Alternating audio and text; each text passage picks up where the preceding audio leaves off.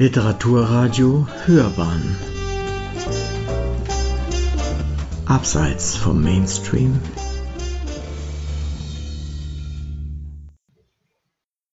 Guten Tag, liebe Zuhörer. Mein Name ist Helmut Herrmann und ich komme aus Nürnberg. Ich bin Pensionist, schreibe seit etwa drei Jahren und leite eine Autorengruppe. Außerdem bin ich Mitglied im Autorenverband Franken und im Deutschen Schriftstellerverband. Bis jetzt habe ich drei Bücher veröffentlicht, bei denen es sich um historische Kriminalromane handelt. Die Titel lauten im Einzelnen Der Fluch von Rennes-le-Château Teil 1 und Teil 2 und Das Geheimnis von Rennes-le-Château. In der Überbrückungsphase bis zu meinem nächsten Roman habe ich auch verschiedene Kurzgeschichten verfasst. Der erste Text, den ich vorstellen möchte, ist eine Geschichte, die im Zusammenhang mit meinen Romanen steht. Sie trägt den Titel Asmodis. Als Béranger Saunier von daheim losgegangen war, hatte noch kein Wölkchen den klaren Himmel getrübt. Jetzt, wo es sich seinem Ziel näherte, hatte es urplötzlich umgeschlagen. Ein Wolkengebirge türmte sich auf, dunkel und drohend kam es näher. Ungläubig schaute er zwischendurch immer nach oben, erkannte die ersten Blitze der Wetterfront hinter sich am Himmel. In der Ferne vernahm er schweres Donnergrollen. Wind fuhr ihm in den Rücken und ihn fröstelte. Es war an der Zeit für ihn, sein Ziel zu erreichen. War es ein Zeichen, gar eine Drohung? Nein, auch du kannst mich nicht abhalten, murmelte der Abb, so als mahne er das Wetter. Ich muss es tun, mir bleibt keine Wahl. Die Antwort folgte auf dem Fuß. Ein heftiger, unheimlicher Wind brauste auf. Den großen Korb, welchen er bei sich trug, musste er mit aller Macht festhalten, und er war froh, als er in den vor ihm liegenden Wald eintauchen konnte. Die Bäume würden ihm wenigstens etwas Schutz vor dem anstehenden Inferno bieten, auch wenn sie sich bedrohlich fast bis zu ihm herunterbogen. Die Zahl der Blitze nahm zu und verbreitete ein schwefelgrelles, diabolisches Licht. Der Geistliche ahnte, wer dafür die Verantwortung trug, denn es handelte sich um kein gewöhnliches Unwetter, das ihn an seinem Vorhaben zu hindern versuchte. Derjenige, dessen Reich er betrat, wollte ihm drohen. Aber er war schon damals mit ihm fertig geworden. Warum sollte es nicht noch einmal klappen? Sein Herzschlag steigerte sich beängstigend, zwang ihn, kurz stehen zu bleiben. Nachdem er einige tiefe Atemzüge getan hatte, setzte er seinen Weg unbeirrt fort. Jetzt war es nicht mehr weit. Noch zwei Wegbiegungen dann hatte er sein Ziel erreicht. Aber Béranger hatte sich überschätzt, plötzlicher Schwindel ergriff ihn. Er begann leicht zu taumeln und griff nach dem nächstbesten Stamm. Er atmete ein. Eins, zwei, eins, ein, drei, vier, aus redete er mit sich selbst und versuchte, sich zu beruhigen. Beranger, du schaffst es. Die Sache mit Gelis hast du damals auch überstanden. Die Reinheit deiner Seele ist sowieso schon befleckt. Deshalb kann dir auch der Dämon nichts mehr anhaben. Wie ein aus dem Nichts drängender Widerspruch suchten sich die ersten dicken Regentropfen ihren Weg durch die Baumkrone nach unten. Ich muss weiter, zwang er sich. Endlich erkannte er den Höhleneingang, der unheimlich grinsend wie der Rachen eines Teufels vor ihm lag und nur darauf wartete, ihn zu verschlingen. Je näher er kam, desto schauriger wurde das vor ihm stehende Bild und rollender Donner, als höllische Begleitmusik ließ ihn fast taub werden. Was für ein theatralischer Empfang, staunte er leicht entmutigt. Zaghaft und vorsichtig überschritt er die Eingangsschwelle. Gähnende Dunkelheit umfing ihn und er fühlte sich wie Jonas im Bauch des Walfisches. Beranger erinnerte sich, irgendwo auf der rechten Seite in Schulterhöhe musste sie sein, und er tastete danach. Nach wenigen Metern hatte er die Fackel entdeckt und nahm sie erfreut aus ihrer Halterung. Kurz darauf ließ er sie auflodern, und sie tauchte den Gang in ein flackerndes, unwirkliches Licht. Geisterhafte, tanzende Schatten glitten an der Wand entlang. Beranger schritt wieder mutiger voran, hinein in eine stickige Luft, die alles versuchte, ihm den Atem zu rauben. Dankbar registrierte er, dass sich sein Herz offensichtlich beruhigt hatte. In der Ferne konnte er vom Eingang her nur noch den leisen Nachhall des Donners vernehmen. Eine letzte Kurve, dann befand er sich in einem großen Raum, dessen Hälfte mit unwirklich schimmerndem Gold gefüllt war. Wie bereits in der Vergangenheit, so versetzte ihn dessen Anblick auch jetzt wieder in entzücktes Staunen. Wie aus dem Nichts vernahm er ein leises Surren in der Luft, das an Lautstärke zugenommen hatte und genauso abrupt endete. Was willst du? Eine furchteinflößende, metallisch klingende Stimme ließ ihn unvermittelt zusammenzucken. Asmodis war ihm wiederum erschienen, eine kleine, gedrungene Gestalt mit einer Teufelsfratze, die ihn belustigt angrinste. Einer Legende zufolge war er der Baumeister des Tempels des biblischen Königs Salomon. Gleichzeitig galt er als Wächter aller Schätze dieser Welt, ein mächtiger Dämon in direkter Linie von Luzifer abstammend. Seltsam, dachte sich Beranger. Er sieht nicht anders aus als die Statue, die ich am Eingang meiner Kirche aufgestellt habe. Und dennoch läuft es mir wiederum eiskalt den Rücken herunter. Er nahm all seinen Mut zusammen. Ich möchte ich wollte, es blieb bei einem unbeholfenen Stottern. Mich fragen wegen des Goldes? Deswegen hast du dich doch hergewagt, oder? Nur zu, bediene dich. Bedenke dabei jedoch, dass alles seinen Preis hat, Priesterlein. Da der Abb sich in der Vergangenheit nur einmal davon genommen hatte, unternahm er den Versuch einer Rechtfertigung. Du weißt, dass ich bisher äußerst sparsam damit umgegangen bin. Außerdem habe ich dir zu Ehren sogar eine Statue an einem heiligen Ort aufstellen lassen. Was glaubst du, was ich mir deswegen alles von meinen Mitmenschen anhören konnte? Von Frevel bis Gotteslästerung war alles dabei.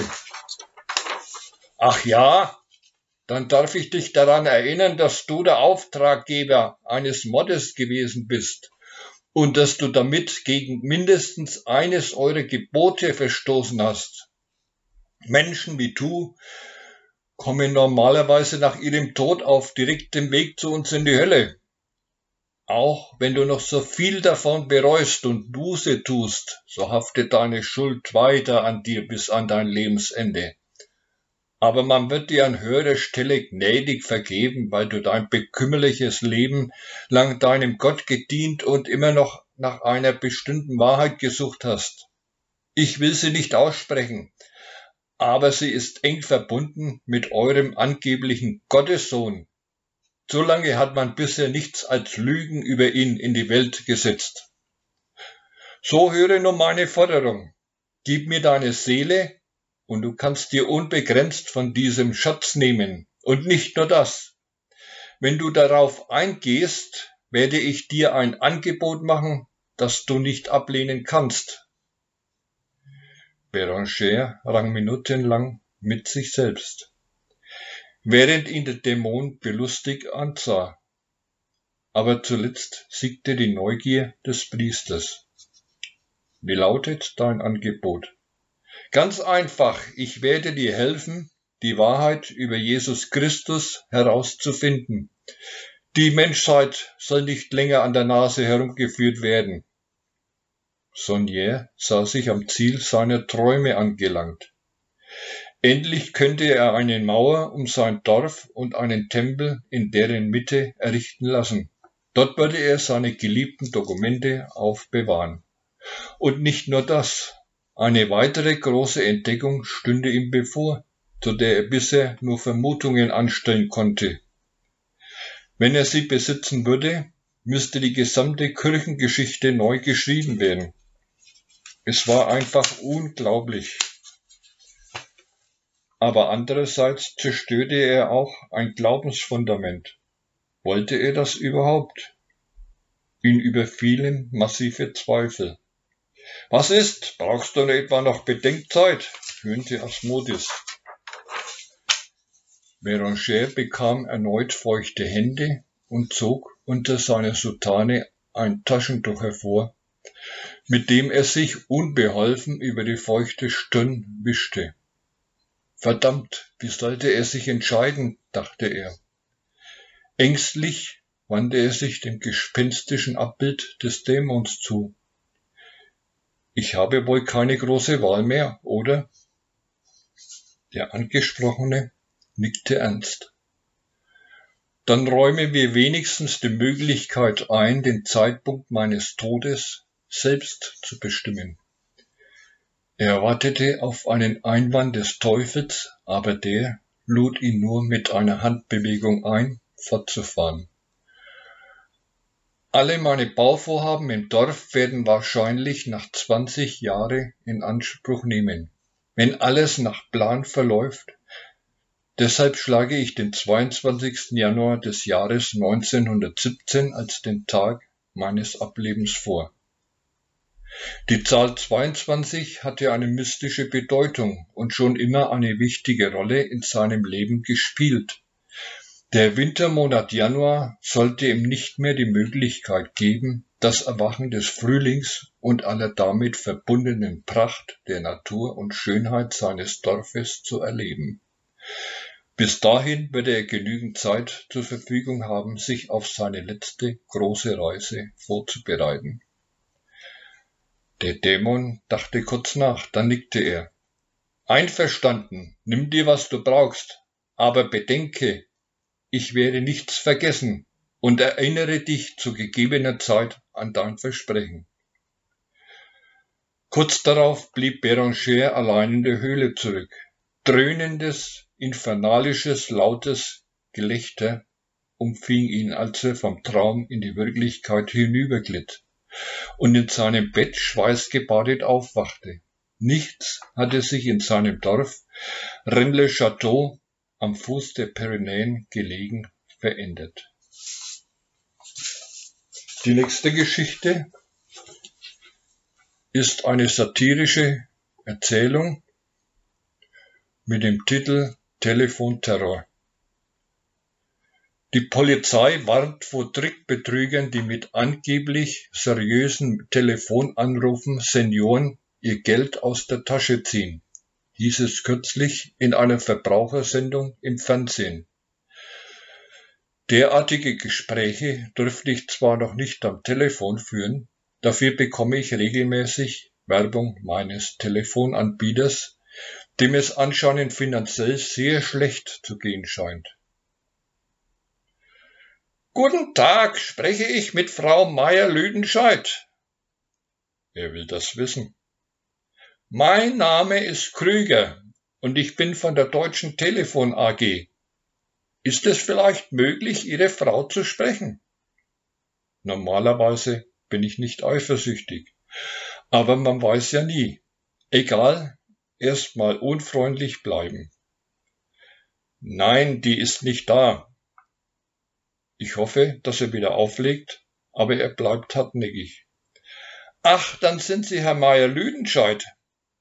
Blöde Frage, denke ich mir.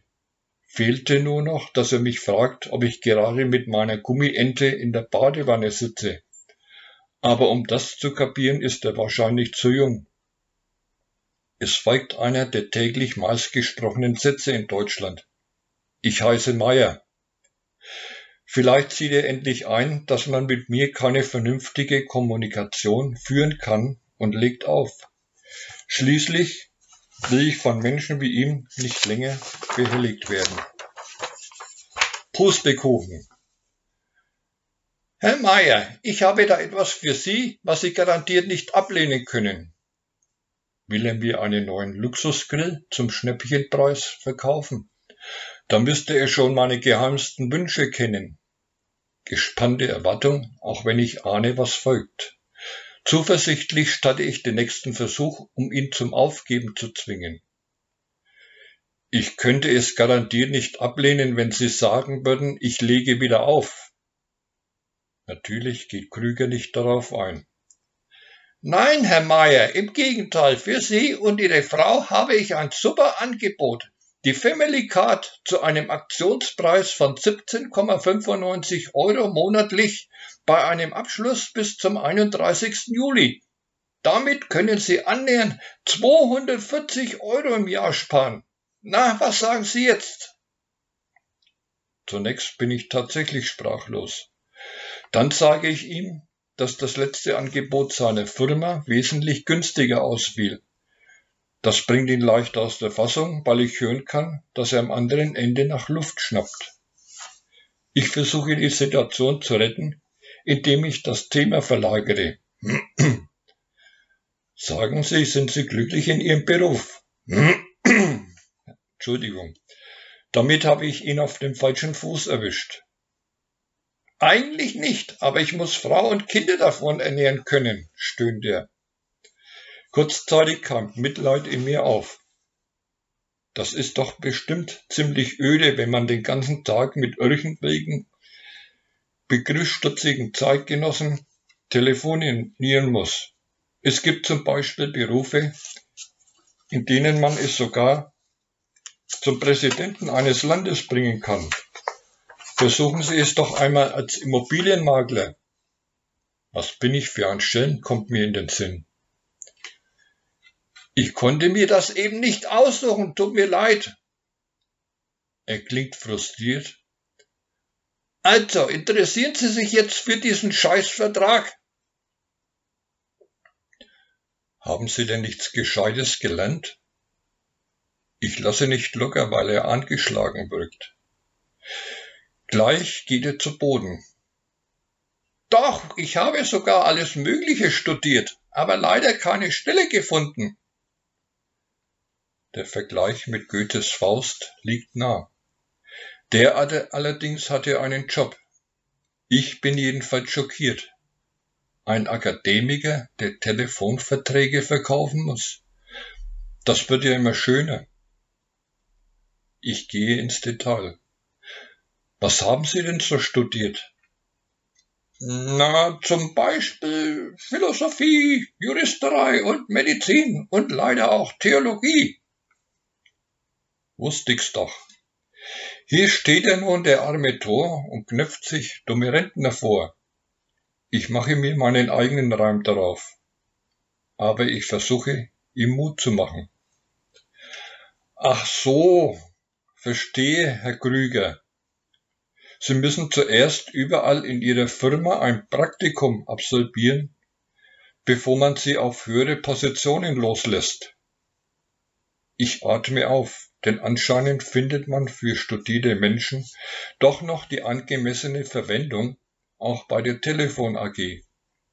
Glücklicherweise werden die Geschicke unseres Landes immer noch von gebildeten Menschen bestimmt, ganz im Gegensatz zu anderen Staaten.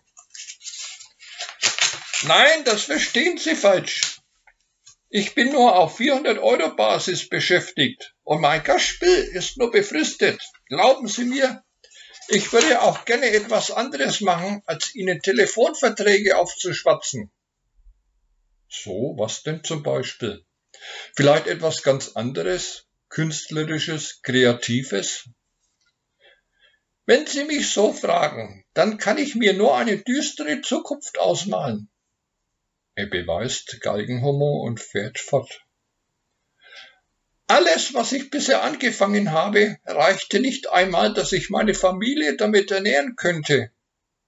Womit wir wieder beim Thema wären. Soll ich Ihnen das mit der Family Card mal erklären? Mich interessiert nur meine EC-Karte, mit der bezahle ich bevorzugt, weil ich damit nicht sehe, wie mein Kontostand immer mehr von der Schwindsucht heimgesucht wird. Ein weiterer Versuch, um ihm klarzumachen, dass bei mir nichts zu holen ist. Für diese Family Card benötigen Sie ein Smartphone. Haben Sie denn sowas? Gott bewahre. Wir besitzen nur ein Handy aus dem Pleistozän, das geschätzt 2400 Millionen Jahre alt ist und das ich in einer Höhle gefunden habe, weil es dort wahrscheinlich auf der Flucht vor einem Saurier liegen gelassen wurde. Zum Glück konnte man damit schon SMS schreiben und telefonieren, man ersparte sich also das Trommeln mit der Keule. Meiner Frau und mir genügt es, denn in unserem Alter ist man da nicht mehr so empfänglich für komplizierte Technik. Da es kurz vor Ostern ist, muss ich seltsamerweise an ein iPad denken. Übrigens, warum feiert man Ostern? Ganz einfach, weil man damals einen Hasen ans Kreuz genagelt hat und er vor Schreck ein paar Eier gelegt hat. Dazu gehören auch Telefonverträge. Er ignoriert meinen Einwand. Naja, da nützt so ein Vertrag natürlich nicht viel, aber wenn Sie sich ein Smartphone zulegen würden, könnte ich Ihnen den besagten Tarif super günstig verkaufen. So billig, Sie kriegen Sie es nicht mehr von der Telefon AG. Aber wie gesagt, Sie sollten sich schnell entscheiden. Damit hat er meinen wunden Punkt getroffen. Denn wenn man älter wird, ist man automatisch langsamer. Ich habe viele Jahre gebraucht, bis ich die Bedienung von diesem Handy verinnerlicht hatte, weil ich nichts von moderner Technik verstehe und jetzt kommen Sie mir mit so einem automatischen Kram daher. Kurzes Schweigen. Hoffentlich hält er mich jetzt für einen besonders hoffnungslosen Fall und legt endlich auf. Dann könnte ich nämlich damit fortfahren, Windows 10 auf meinem Computer zu installieren. Haben Sie denn ein Laptop? Krüger lässt nicht locker. Jetzt hat er mich eiskalt erwischt. Ja, wieso? Mit dem könnten Sie dann sogar ins Internet, wenn Sie unser Angebot annehmen. Außerdem möchten Sie doch bestimmt überall erreichbar sein, oder? Mir platzt der Kragen und ich ringe nach Luft. Nein, eben nicht. Meinen Sie vielleicht, wenn ich im Wald spazieren gehe, dann nehme ich das Handy oder das Laptop mit, damit ich im Internet nachsehen kann, wie ich mich verhalten soll, wenn mir eine Wildsau oder ein Wolf gegenüberstehen? Oder soll ich etwa meine Frau anrufen und sie fragen, was ich ihr von dort mitbringen soll? Haben Sie ein Tablet? Er zieht alle Register. Bitte was? Ein Tablet oder Tablet? Ich versuche mich blöd zu stellen, was mir des Öfteren nicht schwerfällt. Ach so, ein Tablett. Ja, wir haben eines oder zwei davon zu Hause. Das ist immer praktisch, wenn man zum Beispiel im Bett frühstücken möchte und so. Ich will mich ja nicht loben, aber den Kalauer muss er erst mal verdauen. Ich höre ihn jetzt am anderen Ende der Leitung laut schnaufen. Wissen Sie was? Wann ist denn Ihre Frau wieder daheim? Warum interessiert Sie das? Fehlte nur noch, dass er fragt, wann sie allein zu Hause ist. Vielleicht möchte die ja so einen Vertrag abschließen. Halten Sie mich für nicht mündig genug, dass ich das für uns beide entscheiden kann? Doch, natürlich, aber es könnte ja sein, dass sie anderer Meinung ist als Sie.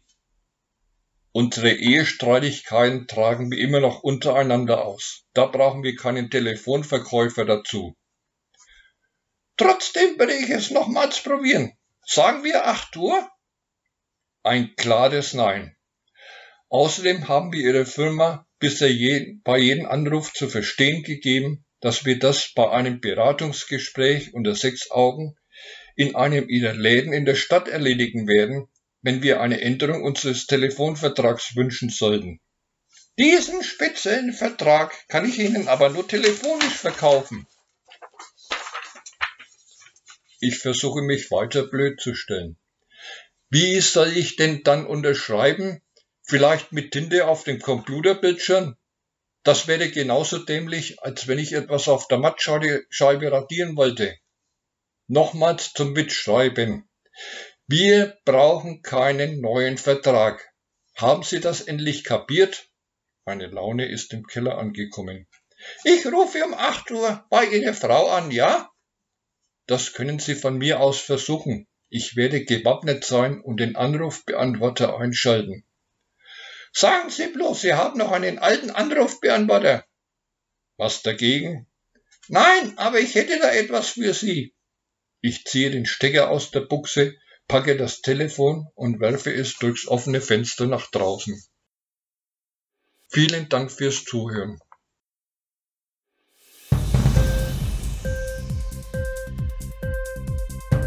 Hat dir die Sendung gefallen? Literatur pur, ja, das sind wir. Natürlich auch als Podcast. Hier kannst du unsere Podcasts hören. Anchor, Spotify, Apple Podcast, iTunes, Google Podcasts, radio.de und viele andere mehr.